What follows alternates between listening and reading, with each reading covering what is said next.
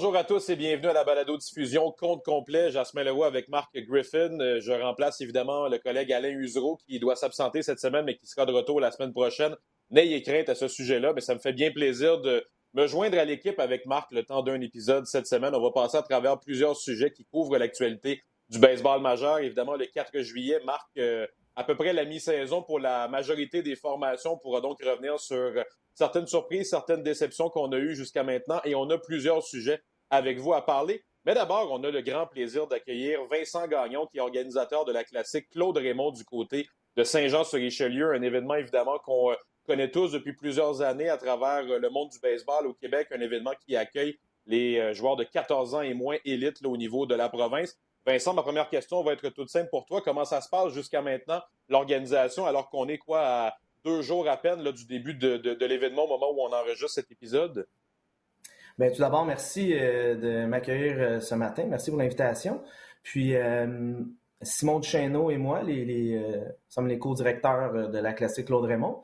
On est fébrile, on a hâte à jeudi. Annonce du beau temps, annonce du soleil. donc, on est, on est fébrile, on est prêt à recevoir les joueurs, les entraîneurs. Vincent, euh, c'est venu où cette idée de classique? Bon, évidemment que le nom de Claude Raymond, je pense, est un naturel, mm-hmm. mais l'objectif derrière tout ça, euh, Jasmin a mentionné que ça fait quelques années. Est-ce qu'on est rendu là où on voulait être euh, lorsqu'on a mm-hmm. amorcé cette belle aventure-là? Oui, ben, ça a commencé il y a, il y a plus de huit ans. Alors que Simon de Chesneau et moi, là, ben, Simon de à Saint-Jean-sur-Richelieu, il y a une idée qui a, germé dans sa tête, euh, puis ça. Puis après ça, on s'est associés ensemble pour euh, euh, un événement qui, remplaçait à l'époque le, défi Bantam 2A. Donc, notre objectif, c'était, c'est les mêmes aujourd'hui. Puis oui, on est, on, est là où on voulait être. C'est, notre premier objectif, c'est de, mettre en relief le, le, talent du baseball québécois, le talent des jeunes. notre deuxième objectif, c'est de rendre hommage à l'héritage laissé par euh, Claude Raymond, euh, euh, qui est originaire de Saint-Jean-sur-Richelieu, un, grand du baseball qui n'a pas besoin de présentation. Puis notre troisième objectif, c'est de redonner à la communauté, de redonner tous les, profits générés par notre événement durant la, fin de semaine avec nos, nos, partenaires, puis tout ça. On remet à des causes qui nous tiennent à cœur à chaque année. Donc, on peut remettre des chèques intéressants là, euh, à, des, œuvres de chaque Vincent, tu parles justement de ce que vous pouvez remettre à la communauté, de ce qu'on remet aux joueurs. Parlons-en un petit peu de ce qui est accessible pour les joueurs parce que c'est toute une fin de semaine qui les attend. On est assuré de jouer quatre matchs. Ça inclut également un entraînement, si je ne me trompe pas, avant le début de la compétition. Plusieurs items promotionnels qui sont accessibles. C'est vraiment un peu une fin de semaine de rêve pour les joueurs qui s'en vont là. Tout à fait. Ben, on est fiers. On est fiers de notre événement. Puis, euh, euh, on est fiers d'avoir des entraîneurs de qualité comme, euh, comme Marc qui vient, qui vient coacher, qui est un partenaire depuis, depuis la première heure. Puis on, a, on a un paquet de commanditaires, puis des, des, partenaires intéressants. Puis on, on durant l'hiver, puis à chaque année, on se remet en question, on dit qu'est-ce qu'on peut faire encore de plus pour les, les, les, 91 participants. On a 7 équipes de 13 joueurs cette année? Puis là, on, on modifie, euh, on modifie encore, on essaie d'améliorer le produit euh, puis le, service qu'on rend aux joueurs. On essaie de faire le meilleur tournoi possible puis que ça devienne une fin de semaine inoubliable pour ces joueurs-là. On les habille, on les, euh, on les nourrit, on les, on, on, les encadre du mieux qu'on peut. On leur donne un paquet de souvenirs. puis donc, on, est, on est fiers de ce qu'on fait. Puis, on essaie d'améliorer les choses à chaque année. Cette année, en plus, on va avoir une équipe l'équipe du Québec relève, euh, composée euh, des, meilleures filles de 16 ans et moins au Québec. Donc, ils vont se mesurer. Ça va être euh, la huitième équipe. Donc, c'est un tournoi de huit équipes. Puis, on est très fiers de recevoir cette équipe-là aussi. Qu'est-ce qui en découle, euh, Vincent? Bon, évidemment, il, y a des, il va y avoir des, observateurs, des gens qui vont mhm. évaluer, des évaluateurs également. Comment ça fonctionne? Est-ce qu'on retient un certain nombre de joueurs? Est-ce que ça prépare la prochaine cuvée euh, de l'Académie de baseball du Canada, par exemple? Qu'est-ce qu'on fait avec euh, les, données qu'on peut, qu'on peut ressortir d'une telle, d'une telle classique? Tout à fait. Mais nous autres, notre événement, là, comme les, les trois objectifs que j'ai mentionnés, mais au-delà de ça, il y a aussi c'est aussi la porte d'entrée vers le programme d'excellence de Baseball Québec. Donc, qui, oui, dans, les, dans les prochaines années, il va y avoir des événements pour les joueurs de 13U. Nous autres, on se place au 14U. 15U, il y a la Ligue Bantam 3A. C'est pour ça qu'on est un petit peu plus jeune cette année. Habituellement, c'est un, un, événement 15U. Donc là, c'est 14 ans et moins. Euh, donc, on, a, on passe de 91 joueurs de 14 ans et moins. Puis après ça, l'entonnoir euh, se rapetisse année après année du Bantam 3A, puis les années suivantes jusqu'à l'Académie de baseball Canada. Donc, euh, oui, c'est la porte d'entrée. Puis, oui, il y a une détection de talent aussi qui est faite par trois évaluateurs externes qui, Dominique Leblanc dans la région de Québec, donc qui couvre les, les régions de Québec, Saguenay-Lac-Saint-Jean, euh, Mauricie, ainsi de suite. Il y a Rick Allary dans la région de Montréal, Laurentides, Lanaudière, Laval, euh, Outaouais, euh, Lac-Saint-Louis. Et il y a moi qui, couvre le, Richelieu-Masca, Estrie, Rive-Sud, Côte-Nord, Abitibi. Donc, les trois ensemble, on, va chercher les 91 plus beaux talents de 14 ans et moins. Puis après ça, ben, la suite ne nous appartient pas jusqu'au championnat canadien, 15U et ainsi de suite. Vincent, tu t'es fait un gros territoire avec le Richelieu-Yamaska, ça va jusqu'à la Côte-Nord, ça te fait quand même une, oui, oui, plusieurs kilomètres à couvrir. C'est un petit détour cette année. Euh, dans, les, dans, les, dernières années, on a eu quelques joueurs qui provenaient de, de l'Abitibi. Cette année, on n'en a pas.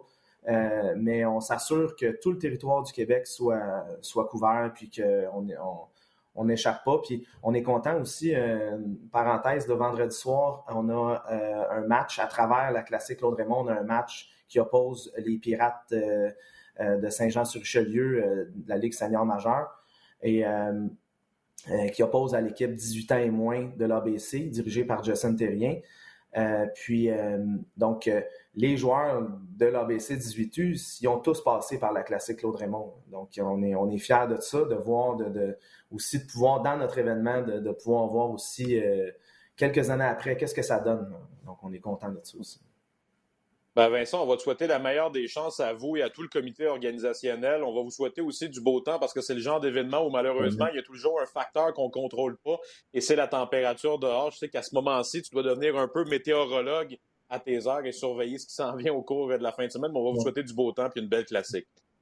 Merci beaucoup. Ah, Très apprécié. Mais en, terminant, euh, je pense que ça vaut la peine, Jasmin, qu'on on garde Vincent une petite, minute ou deux parce que Vincent euh, a un garçon qui a joué euh, évidemment dans, dans des niveaux élites euh, partout au Québec. Il s'est rendu dans les junior college universitaires et il a gradué cette année en finance et, il s'en va évidemment faire sa, maîtrise, on, va appeler le, le, en français, en Californie. Moi, ce que je trouve magnifique, puis Vincent, tu nous en parleras rapidement, mais ce que, ce que Zach, ton garçon, a réussi à faire, parce que souvent, il y a des préjugés que, bon, les jeunes du Québec s'en vont dans des junior college, puis on rêve de jouer dans le baseball, mais que les études sont secondaires.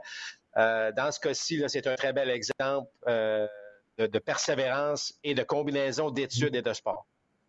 Tout à fait. Merci de me donner cette occasion-là. Euh, et je, suis fier de la classique Claude Raymond, mais je suis encore plus fier de mon fils puis de, de ses résultats scolaires et euh, de ses résultats euh, euh, sur le terrain de baseball. Donc oui, il a un beau parcours, je suis très fier de lui. Puis au-delà, justement, au-delà de, du baseball, il performe sur les bancs d'école aussi. Donc je suis très content. puis juste rapidement nous dire un peu son passage. Il, est allé où au junior college? Il est transféré où? Il est rendu où maintenant? Juste pour expliquer un peu le cheminement que ça a pris pour, pour Zachary de, de, vivre tout ça. Là. Ben, après, après avoir joué ici là, euh, euh, sur la rive sud, puis après ça, son passage, euh, où est-ce que ça n'a pas été toujours facile, où est-ce qu'il n'a pas, pas été sélectionné avec les Jeux, aux Jeux du Québec, il n'a pas, fait l'équipe du Québec 15 ans et moins, il n'a pas fait l'ABC à sa première année. Après ça, là, il, a, est passé par l'Académie de Baseball Canada. puis après ça, il a eu l'occasion d'aller à Clarendon, au Texas, dans un junior college, deux, deux ans euh, où est-ce que là, il a fait ses deux premières années de bac. Il a pris des cours difficiles, il a eu d'excellentes notes. Puis après ça, il a pu aller NCA parce que c'est pas juste être bon au baseball, il faut être bon aussi à l'école pour avoir une. Euh, pas juste pour les bourses académiques et les bourses euh, de baseball, mais après ça, il a transféré à Tarleton State ou encore au Texas, où est-ce que là, il a gradué ces deux dernières années. Donc, il a son bac de, de, 4 ans. Puis après ça, là, il a appliqué pour, pour aller faire sa maîtrise, son MBA. donc, il, Là, après ça, il a été accepté aussi au NBA. Ce n'est pas juste euh, lancer fort. Il faut être accepté. puis, euh, c'est ça. Puis en, espérant que dans un an, un an et demi, euh, il revienne avec un diplôme, diplôme universitaire, avec une maîtrise, un, autre diplôme, puis, puis il s'accroche encore à son rêve, puis il espère encore, on l'espère, je l'espère aussi, il, espère jouer professionnel, puis, puis, puis il rêve encore de ça, puis c'est parfait. Vincent, je suis certain que tu dois déjà lui dire toi-même, mais peu importe ce qui lui arrive au niveau du baseball, c'est une richesse incroyable qu'il va avoir vécu dans les dernières années. Puis d'avoir la chance de vivre ce qu'il a fait aux États-Unis, c'est un, un héritage incroyable pour les prochaines années. Tout à fait, tout à fait merci Vincent. Bonne chance à la classique. On va aller se voir, on va voir là-bas, évidemment. Je serai un des entraîneurs euh, euh, de, parmi les, huit équipes présentes. Alors, euh, bonne chance encore une fois. Puis merci de ton implication auprès des jeunes. Bien, merci à toi, Marc, et merci Jasmin, puis au plaisir de se revoir.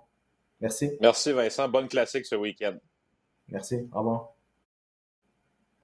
Eh bien voilà, merci beaucoup à Vincent Gagnon, organisateur de la classique Claude Raymond du côté de Saint-Jean-sur-Richelieu qui va s'amorcer au cours des prochaines heures. On enregistre l'épisode mardi le 5 juillet. Ça va s'amorcer dans deux jours, donc jeudi le 7 juillet. Et on va avoir du bon baseball assurément de ce côté-là. Marc, on va passer à travers plusieurs sujets qui ont retenu l'actualité à travers le baseball majeur. Et euh, bon, à tout seigneur, tout honneur, pourquoi pas commencer avec ce qui s'est passé du côté des euh, Blue Jays de Toronto depuis votre dernier enregistrement, Alain et toi. Euh, bon, les Jays ont euh, malheureusement perdu cinq des neuf matchs qu'ils ont disputés, et ça, ça inclut la défaite d'hier du côté de Oakland. Alors bon, euh, un peu en demi-teinte quand même pour les Jays. On a vu que la relève a eu certaines limites au cours de la, semaine également. On l'a vu particulièrement dimanche contre les Rays, où lorsque la relève s'est amenée, ça a été difficile. Mais qu'est-ce que tu as pensé de ce qu'on a vu dans la dernière semaine pour les Blue Jays? Bah, c'est clair, je pense que ça devient assez évident. Il y a un manque de profondeur au niveau des lanceurs parce que dans cette séquence dont tu fais mention, l'attaque a quand même très bien fonctionné, ce qui est une des forces, évidemment, c'est la force de l'équipe. Mais ça prend un minimum au monticule qu'on n'a pas, qu'on n'a pas atteint. Euh, évidemment, un week-end très émotif. Premièrement, il y a eu le 1er juillet qui a été un match, euh, bon, euh, à guichet fermé à Toronto. belle victoire à ce moment-là, mais dès le lendemain, euh, bon, très mauvaise nouvelle, là, la, fille de l'instructeur au premier but, une jeune fille de 17 ans qui est décédée euh, de façon accidentelle, évidemment, euh, en Virginie. et ça a vraiment créé, tu sais, je veux dire, ce sont des êtres humains, là. et il y a pas, je pense pas que les Jays cherchent des excuses, mais ça a affecté beaucoup de monde, cette, cette, cette nouvelle-là. Et à ce moment-là, ben, et en plus, mais ben là, tu voyages sur la côte ouest.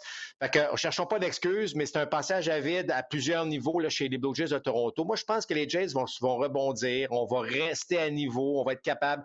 Là, avec quatre défaites de suite, on se retrouve à huit matchs au-dessus de 500. C'est pas catastrophique. On rentre dans une partie du calendrier où peut-être qu'on va pouvoir gagner un peu de terrain. On verra ce que ça va donner. Euh, mais c'est clair, Jasmin, que les Jays vont être actifs dans le marché éventuel pour aller chercher soit un partant ou soit des releveurs. Le problème, c'est que plusieurs équipes ont aussi les mêmes défis. Euh, qui va agir en premier? parce qu'il n'y a pas une tonne de lanceurs de premier plan sur le marché. Il y en a évidemment, mais il n'y en a pas une tonne. Euh, on a vu que Montas a quitté son départ, lui qui est un probablement un des lanceurs les plus convoités. Oups, à son dernier départ, vélocité nettement de ça, de ce qu'on voit habituellement, ne lancer qu'une seule manche. Alors, est-ce que s'il y a un problème avec le bras, ben alors ça, ça va jouer gros dans les, euh, dans les discussions. Mais toujours est-il que et inévitablement, ça va prendre un petit peu d'aide au monticule chez les Jays si on veut passer à travers cette longue saison-là. Et là, on devrait avoir un peu d'aide qui va arriver au cours des prochains jours. Yimi Garcia, et euh, ça, évidemment, c'est un releveur, et Danny Jensen, le receveur, serait prêt d'un retour au jeu euh, au cours, euh, ils, ont, ils sont au niveau des, ligues mineures présentement. Ils devraient revenir au cours des prochains matchs. Ça, ça va être de l'aide, évidemment. Mais oui, il va y avoir un enjeu pour les partants et pour la relève aussi d'aller chercher peut-être un petit peu d'aide du côté des Blue Jays. Oui, exactement. Puis, euh, vous savez, en, passant, c'est une division extrêmement serrée. Vous avez vu, il y a à peu près un match qui sépare trois équipes, les Red Sox, les Rays et les Blue Jays. Ça devrait rester ainsi, euh, Jasmin. Je pense pas qu'une des équipes, même s'il reste la moitié de la saison, je pense pas qu'une équipe va, être en mesure de rattraper, euh, de rattraper les Yankees de New York. Ben, je vous laisserai, toi et Alain, faire le point la semaine prochaine de où on en sera avec les Blue Jays, puis on souhaite une meilleure semaine que celle qu'on vient de vivre.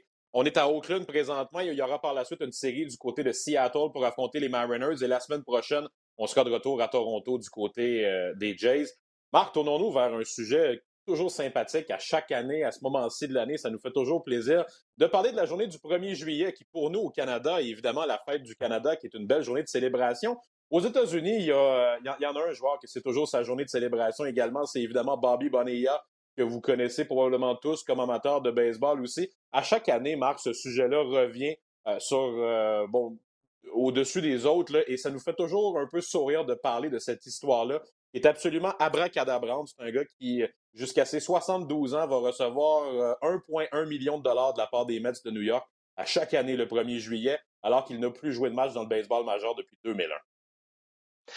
Oui, écoutez, effectivement, le 1er juillet est la journée Bobby Bonilla. C'est un petit peu plus qu'un 1.1, c'est près de 1,2 million qu'il va recevoir donc à chaque année. Et euh, ben, il était avec les Mets lorsqu'il y a eu, euh, évidemment, euh, les, problèmes, les problèmes financiers des propriétaires à l'époque. Les Mets étaient pris avec le gros contrat de Bobby Bonilla. Alors, on s'est dit, parce que les contrats de baseball sont garantis. Euh, mm-hmm. Alors, à un moment donné, ben, tu dois l'argent, tu dois l'argent. Et là, ben, dans ce cas-ci, puis je fais l'histoire très simple, c'est qu'on a voulu donc euh, pousser son contrat ailleurs pour pas qu'il y ait un montant d'argent énorme sur le coup. Donc, on a décidé euh, d'y aller avec un montant, mais un montant avec intérêt. Alors, vous comprendrez que le contrat initial n'était pas euh, aussi élevé, mais qu'avec, euh, au fil du temps, Bobby Bonilla s'est offert euh, tout, un, tout un cadeau. Alors, effectivement, c'est un contrat qui, qui va aller jusqu'à ses 72 ans. c'est un exemple d'une bonne négociation. Plusieurs disaient, c'est qui ton agent? On va aller le chercher. Mais ça fait drôle parce que si on compare, Jasmin, il y a beaucoup de bons joueurs parce qu'on sait que le baseball majeur s'est rajeuni beaucoup au fil des dernières années. Alors, euh, et même si dans la nouvelle convention collective, les plus jeunes sont mieux payés qu'ils l'étaient auparavant, euh, ça reste qu'à 1,2 million. Il y a de bons joueurs cette année qui font même pas ce montant-là. Et Bobby, ben, lui, est assis chez lui puis il collecte son argent. Donc, euh, ça va rester évidemment une histoire à raconter au cours des prochaines années, le 1er juillet. Marc, évidemment, moi, je suis un petit peu plus jeune que toi. Je vais être très honnête, en 2001, là, je me rappelle pas du tout de cette histoire-là, mais je suis curieux de te demander, est-ce qu'à l'époque, tu as un souvenir que tout de suite, lorsque ça avait été publicisé, les détails de, de, ce rachat-là, est-ce que ça avait frappé l'imaginaire des amateurs que tu étais à ce moment-là? Est-ce que dès 2001, vous vous étiez dit, hey, c'est bizarre de la manière que c'est fait ce rachat de contrat-là, ou c'est plus au fil des années que ça a fini par frapper l'imaginaire? Ben, c'était au fil des années parce qu'au moment où c'est arrivé, on savait que les Mets étaient dans le trouble et on savait qu'on avait renégocié des contrats pour satisfaire évidemment parce que bon là la, créance était embarquée là-dedans puis c'était bon des gros problèmes financiers à ce niveau-là. Alors Honnêtement, on n'avait pas vu tout ça venir parce que lui, c'était très différent des autres. Pourtant, il y en avait d'autres contrats, mais qu'on a décidé de régler d'une autre façon.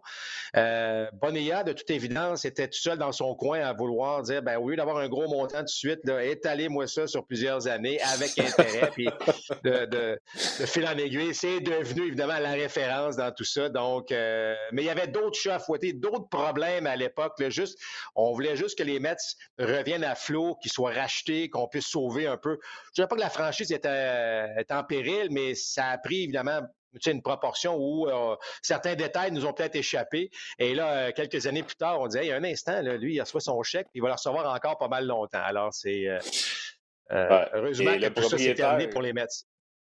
Le propriétaire, M. Cohen, a d'ailleurs sur Twitter pris la chose avec dérision un peu parce que lui-même a tweeté le 1er juillet Happy Bobby Bonnie Day à tout le monde. Alors bon, c'est signe quand même que chez les Mets, on le prend avec dérision. Puis je regardais ça, Marc. Eh, il y en a d'autres quand même, des anciens joueurs qui reçoivent des montants d'argent toujours. Je regardais, Ken Griffith Jr. est toujours payé par les Reds jusqu'en 2024 et ça depuis 2009.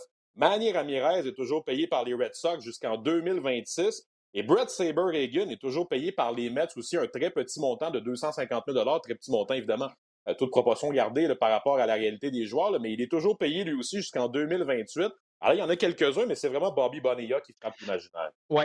Bien, il ne faut, pas oublier non plus que depuis ce temps-là, bon, la péréquation, euh, les. Bon, évidemment, il n'y a pas de plafond salarial au baseball, mais ça reste qu'il y a un partage de revenus. Alors, dans le partage de revenus, il faut inclure des montants. Alors, à ce moment-là, ben, en étalant ces contrats-là sur le long terme, ben, on peut à ce moment-là être en mesure de, travailler un petit peu mieux avec la péréquation et s'assurer que les bons montants s'en vont, euh, s'en, vont dans, le pot, si vous voulez, pour que les autres peuvent piger. Donc, c'est pour ça qu'à un moment donné, une des solutions était d'étaler certains contrats. Euh, écoute, les Angels auraient pu le faire avec pour Rose à certains moments donnés, mais pour Rose voulait continuer à jouer. Alors, c'est des cas par cas, mais c'est pas euh, c'est pas inhabituel de voir non plus euh, certains contrats là, étalés sur plusieurs années par la suite. Marc, on va avancer de quelques jours. On parlait du 1er juillet. Faisons le point au 4 juillet. C'était la journée d'hier, évidemment, la fête de l'indépendance aux États-Unis. Et ça marque aussi habituellement le moment où on peut commencer à faire un certain petit bilan de saison, là, parce que la plupart des équipes atteignent le 81e match. Euh, bon, soit hier, aujourd'hui, demain, en tout cas dans les jours qui viennent. Ça me permet de te demander peut-être est-ce qu'il y a certaines équipes qui deviennent rapidement en tête au niveau des surprises et des déceptions? J'en ai une ou deux personnellement en tête, mais je suis curieux de te demander d'abord ton avis. Ben, je vais vous dire une chose. Moi, les Yankees de New York, c'est la surprise. Là, vous allez dire les Yankees. Oui, moi, je pensais jamais. Je pensais que les Yankees allaient avoir une bonne équipe. Je pensais que les Yankees allaient être euh, certainement dans la course pour euh, le titre de cette division-là, mais je ne pensais jamais qu'on allait euh, à un tel niveau. Il y avait tellement de défis. On en a parlé en début de saison, euh, même au niveau des lanceurs partants. On savait que Garrett Cole était une valeur sûre. Après ça, bon, Montgomery, oui, mais tu sais, Montgomery. Il y, a, il y, a eu tellement. Écoute, il y avait beaucoup de questions et toutes les réponses ont été répondues de façon positive. Euh, est-ce que Torres va, rebondir? Est-ce que Donaldson va être capable de jouer toute la saison et avoir un impact sur l'équipe? Est-ce que Stanton peut jouer en santé toute la saison? Est-ce que Judge, bon, est-ce qu'il a parié sur lui-même pour son contrat? Est-ce que, est-ce que ça va fonctionner, son, pari? Euh, Nestor Cortez, est-ce qu'il va lancer bien que l'année dernière? Est-ce que Jameson Taillon peut éviter les blessures lui aussi? Severino n'avait pas lancé depuis combien de temps? Euh, près de trois ans. Ça, il y en avait une tonne de questions. Est-ce que. Puis, malgré tout ça, euh, on a été excellents. Euh, les, trois releveurs de fin de match sont, ont, bien été, ont bien été sur la liste des blessés ou ont connu des ennuis. Bon, Chapman, Green qui s'en va subir l'opération de type Tommy John, Siga qui a déçu, qui a été aussi blessé. Ça n'a même pas paru. Clay Holmes est arrivé, a eu l'air d'un un champion dès le départ. Euh, King est arrivé euh, vraiment, on a, ça n'a même pas paru l'absence de ces trois euh, releveurs de fin de rencontre. Et évidemment, tout le monde a explosé. Rizzo, qui a signé son contrat tard, est arrivé puis a eu un impact majeur.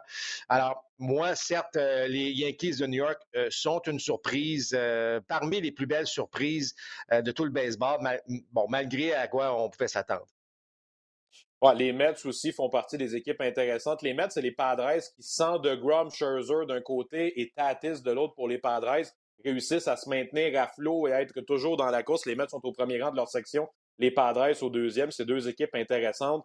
Marc, si on regarde un peu au niveau peut-être des équipes qui ont déçu, il y en a une qui me vient rapidement en tête. Je suis certain que c'est peut-être celle que tu avais en tête aussi, c'est les White Sox de Chicago, dont on attendait peut-être beaucoup plus dans la section centrale de l'américaine, une section qui, sur papier, paraissait très prenable pour les White Sox et qui se retrouvent présentement au troisième rang de leur section.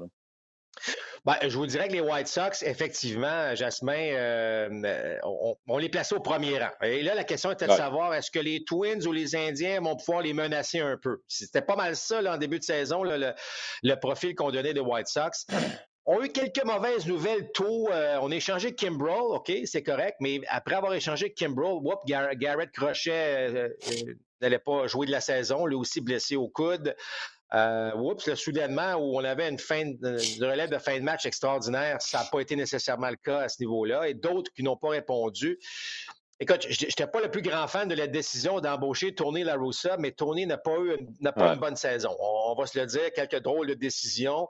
Euh, pas plus tard que dans le match euh, de lundi, euh, les White Sox se sont commis dans un triple jeu avec des courses sur les buts épouvantable alors qu'il y a eu une balle qui était saisie par Baron Boxon au champ centre. Les deux coureurs, premier et deuxième but, n'ont pas, euh, touché leur coussin comme un ballon sacrifice, sont partis à courir. Alors, on les a, on les a pris contre-pied pour un triple jeu. Et, de voir la phase de tourner la Rosa complètement euh, découragée de la situation. Donc, c'est pas rose-rose actuellement avec les White Sox. Et, honnêtement, je vois je regarde la façon dont les Twins jouent Euh, moi, je serais inquiet si j'étais un partisan des White Sox de Chicago. Il reste une moitié de saison, il y a du temps pour se reprendre, mais euh, la place en série n'est pas assurée pour les White Sox de Chicago. N'oubliez pas qu'il y a une équipe de plus, donc trois équipes repêchées. Mais ce qui se passe dans l'Est de l'Américaine, euh, il va falloir vraiment bien ça, les, trois équipes repêchées. Exactement. Alors, si tu ne gagnes pas de ta division dans le central ou dans l'ouest, tu peux être dans le trouble.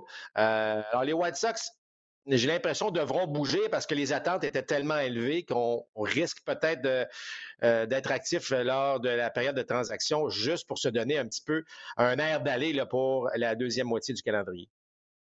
parlant de l'Ouest de l'Américaine, il y a certaines équipes là aussi qui déçoivent un peu. On aura la chance d'en reparler au fil des prochaines semaines, mais bon, les Rangers qui avaient dépensé quoi 400 millions, là, évidemment pas cette année, mais dans un contrat qu'ils ont donné à Corey Seager, et à Marcus Simeon. Euh, bon, les Angels de Los Angeles, toujours un dossier énigmatique à chaque année jusqu'à maintenant. Euh, ça ne se passe pas nécessairement comme on veut. Alors bref, on pourra en reparler, mais c'est intéressant de faire le point déjà au 4 juillet comme ça, Marc.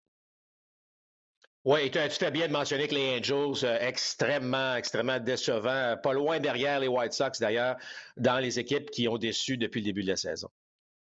Marc, je t'amène sur un autre sujet. Peut-être que les amateurs seront intéressés à avoir un peu d'explication parce que c'est un dossier qui est un peu flou là, à certains endroits. C'est le dossier de Freddie Freeman qui est revenu euh, bon dans l'actualité parce que bon, euh, les Dodgers de Los Angeles étaient du côté d'Atlanta au cours des derniers jours, ce qui voulait donc dire le grand retour de Freeman euh, du côté d'Atlanta. Et il y a certains dossiers de l'histoire qui s'est passé cet hiver lorsqu'il a quitté les Braves après évidemment la Série mondiale l'an dernier qui deviennent un peu énigmatiques. Freeman a congédié son agent Casey Close fait partie de Excel Sports Management, a congédié son agent puisque ce qu'on avait entendu, c'est que euh, Freeman n'aurait pas été mis au courant de la dernière offre que les Braves lui auraient fait au cours de l'hiver, c'est-à-dire que son agent aurait préféré bon, le, laisser peut-être euh, réfléchir aux Dodgers sans le tenir au courant de qu'est-ce que les Braves avaient offert, ce qui évidemment a déplu à Freeman qui, je pense, l'on se rend compte au bout du compte, aurait préféré rester avec Atlanta, même si maintenant il va faire beaucoup d'argent avec les Dodgers.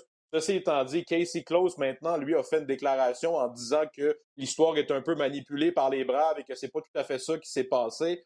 Euh, bref, il y a beaucoup de zones d'incertitude, mais qu'est-ce que tu as pensé de ce qu'on a su au cours des derniers jours à propos du dossier Freddie Freeman? Ouais, c'est un, peu plate comme dossier, euh, parce que, bon, tu, l'as dit, là, il y a un paquet de facteurs qui sont sortis publiquement. Est-ce que c'est vrai, est-ce que c'est pas vrai?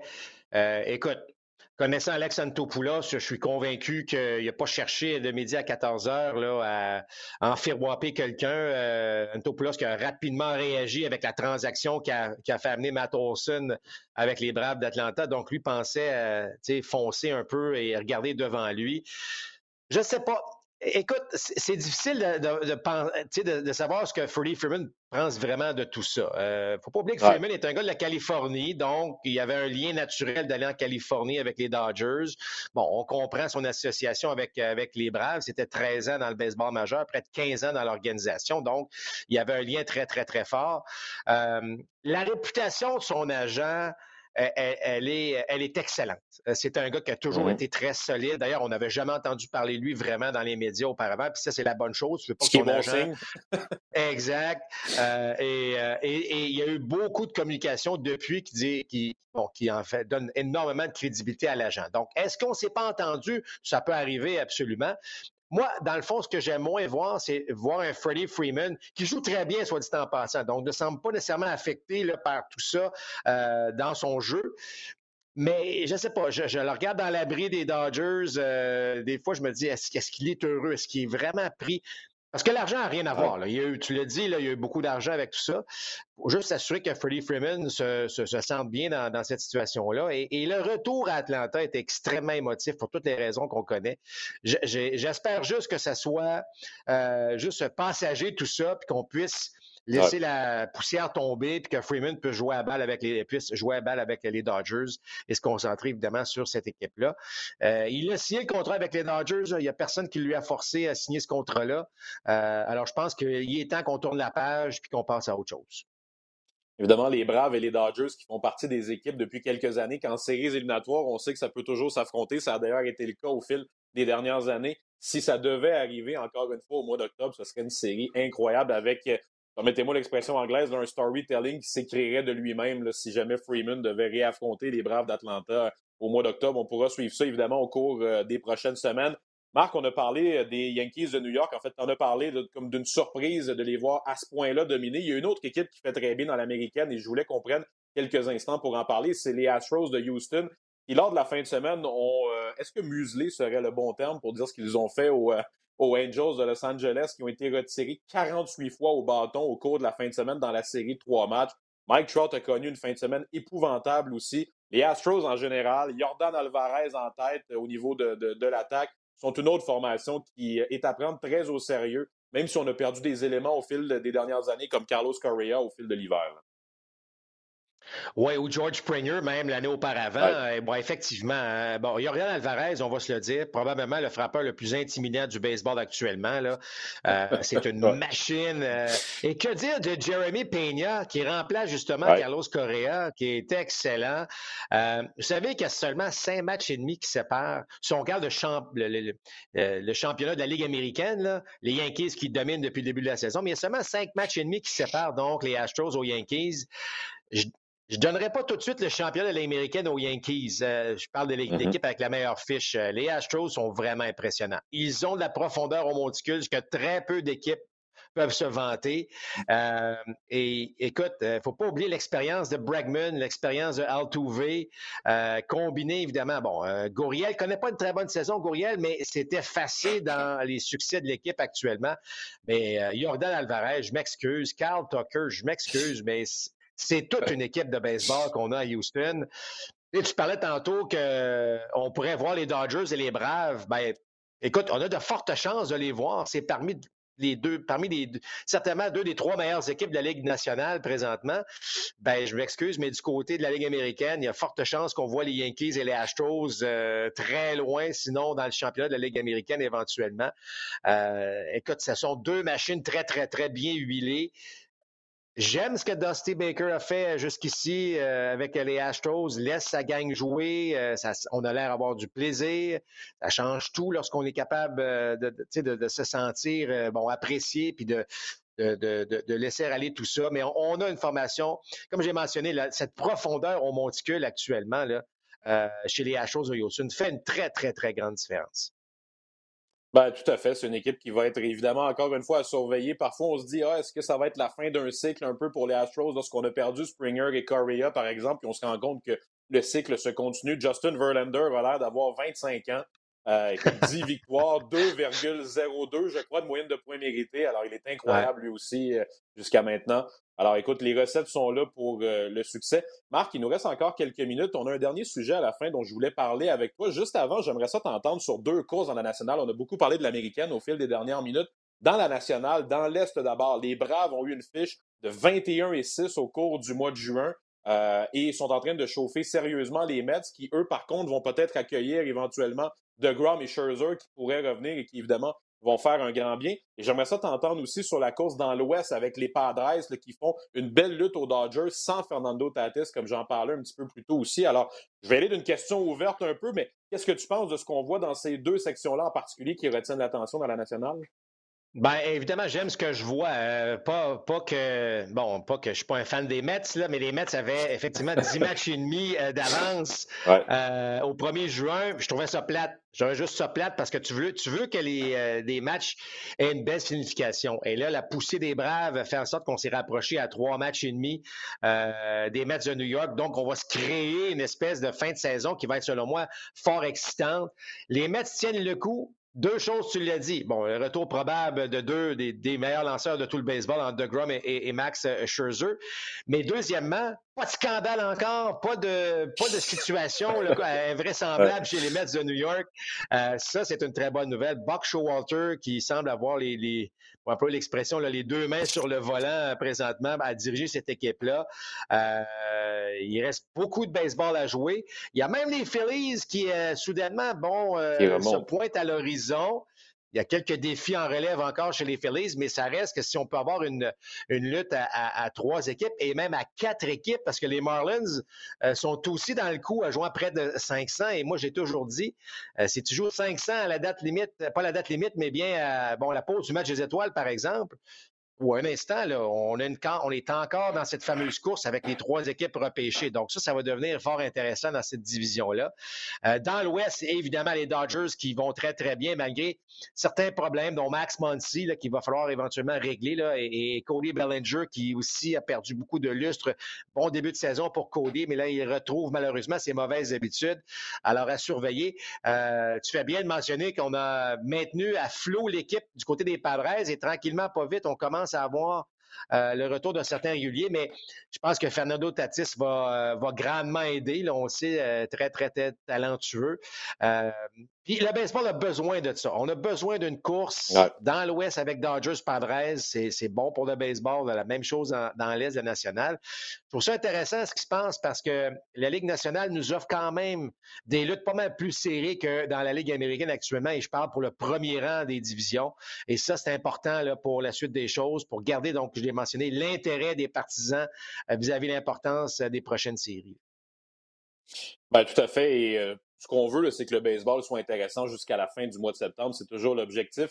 Marc, je t'en parlais il y a quelques instants. Je veux prendre les dernières minutes qu'on a pour parler d'un sujet un peu intemporel. Sortons vraiment de l'actualité comme telle du baseball majeur, même si parfois ça peut s'y relier pour un sujet pour lequel on a eu une discussion un peu, toi et moi, euh, hors d'onde au cours des derniers jours. Est-ce que le baseball va être amené au fil des prochaines années à changer la manière avec laquelle on a toujours défini le rôle des lanceurs dans un groupe de lanceurs? C'est-à-dire qu'on a toujours eu cinq partants, entre quatre et six, selon certaines situations. Et euh, bon, des releveurs pour compléter l'enclos des releveurs, sept, huit releveurs la plupart du temps. Et là, on se rend compte au fil du temps que la manière de penser est peut-être en train de changer, qu'on pourrait peut-être avoir une manière de redéfinir ça différemment. Et je veux te laisser l'expliquer parce que tu l'expliques mieux que moi, puis c'est une discussion que tu avais toi-même initiée, que je voulais qu'on prenne le temps de, de pouvoir parler au cours des dernières minutes. Ben, c'est tu regardes euh, comment le rôle des lanceurs euh, a évolué au fil du temps. Hein? Bon, euh, là, on a maintenant des releveurs, un peu les Royals de Kansas City au milieu des années bon 2000, 2014, 2015, dans ces années-là où on avait nos fameux trois releveurs de fin de match, hein, releveurs de septième, de huitième, de neuvième.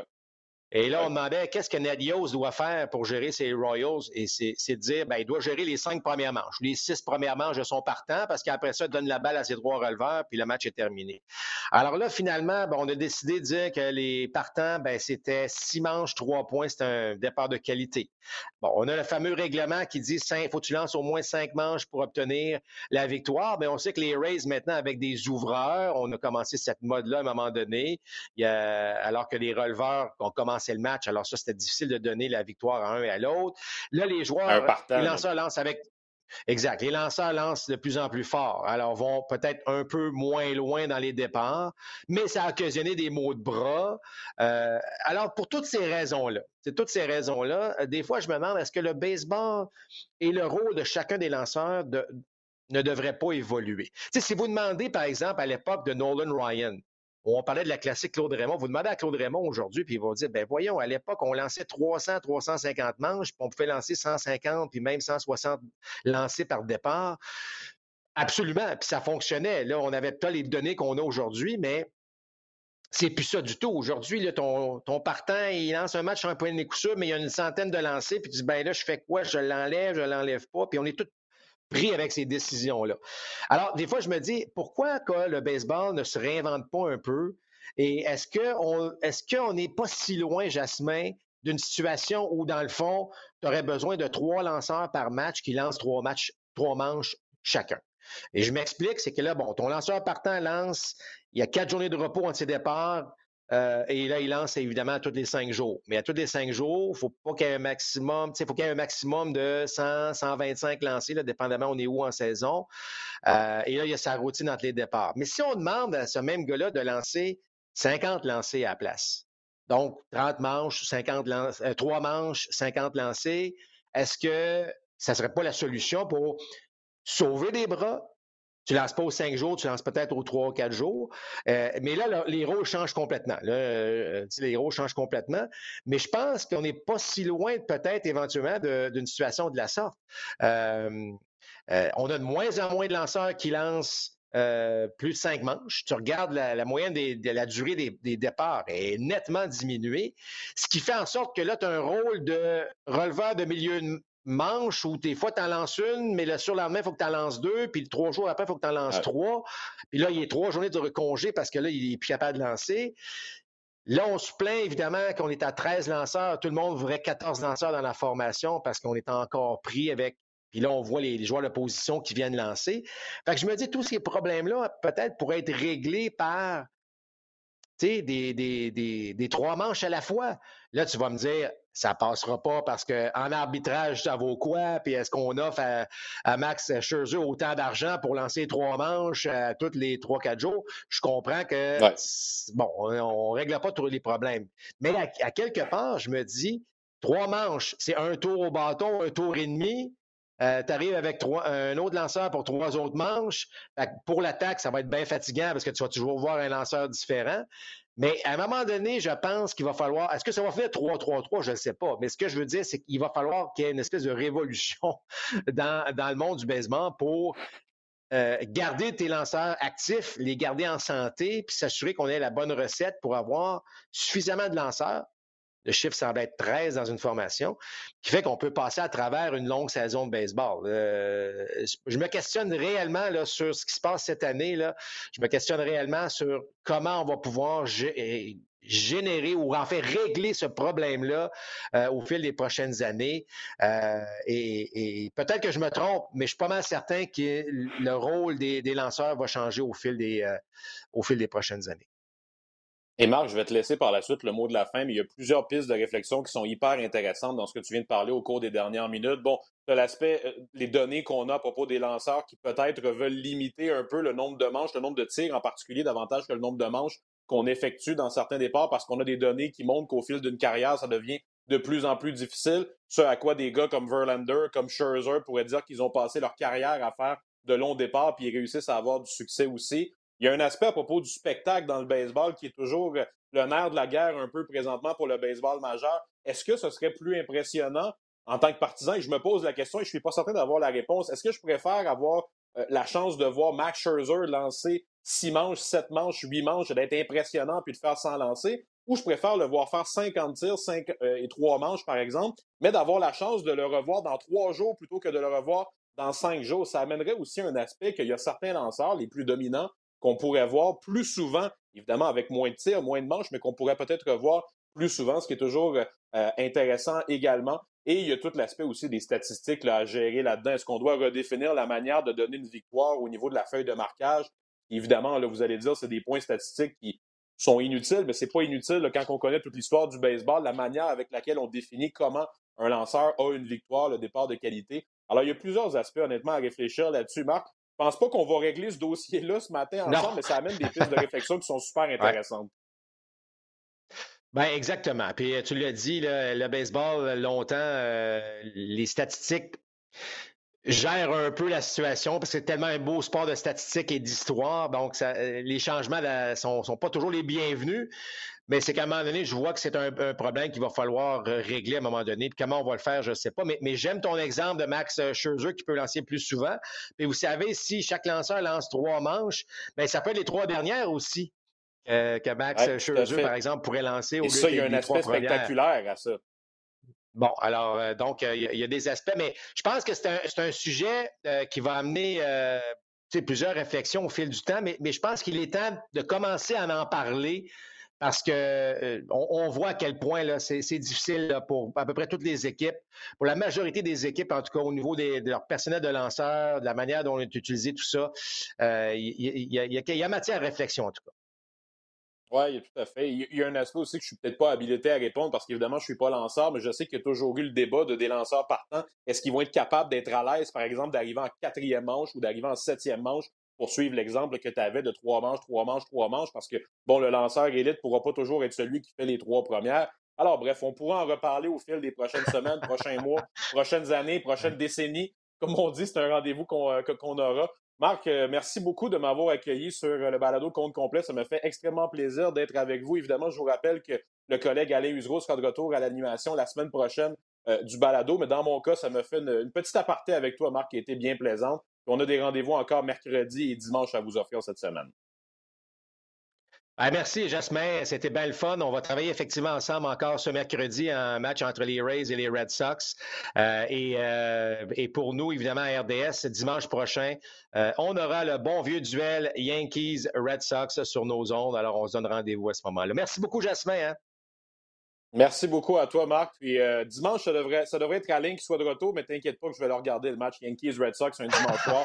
C'est sacré, tu manques pas ça pendant l'été. Merci beaucoup, Marc. Merci aussi à Vincent Gagnon qui a été euh, avec nous comme invité, la classique euh, Claude Raymond qui commencera jeudi. Merci également à Guillaume Séguin à la technique. Et on vous souhaite à tous une bonne journée et merci beaucoup d'avoir été avec nous.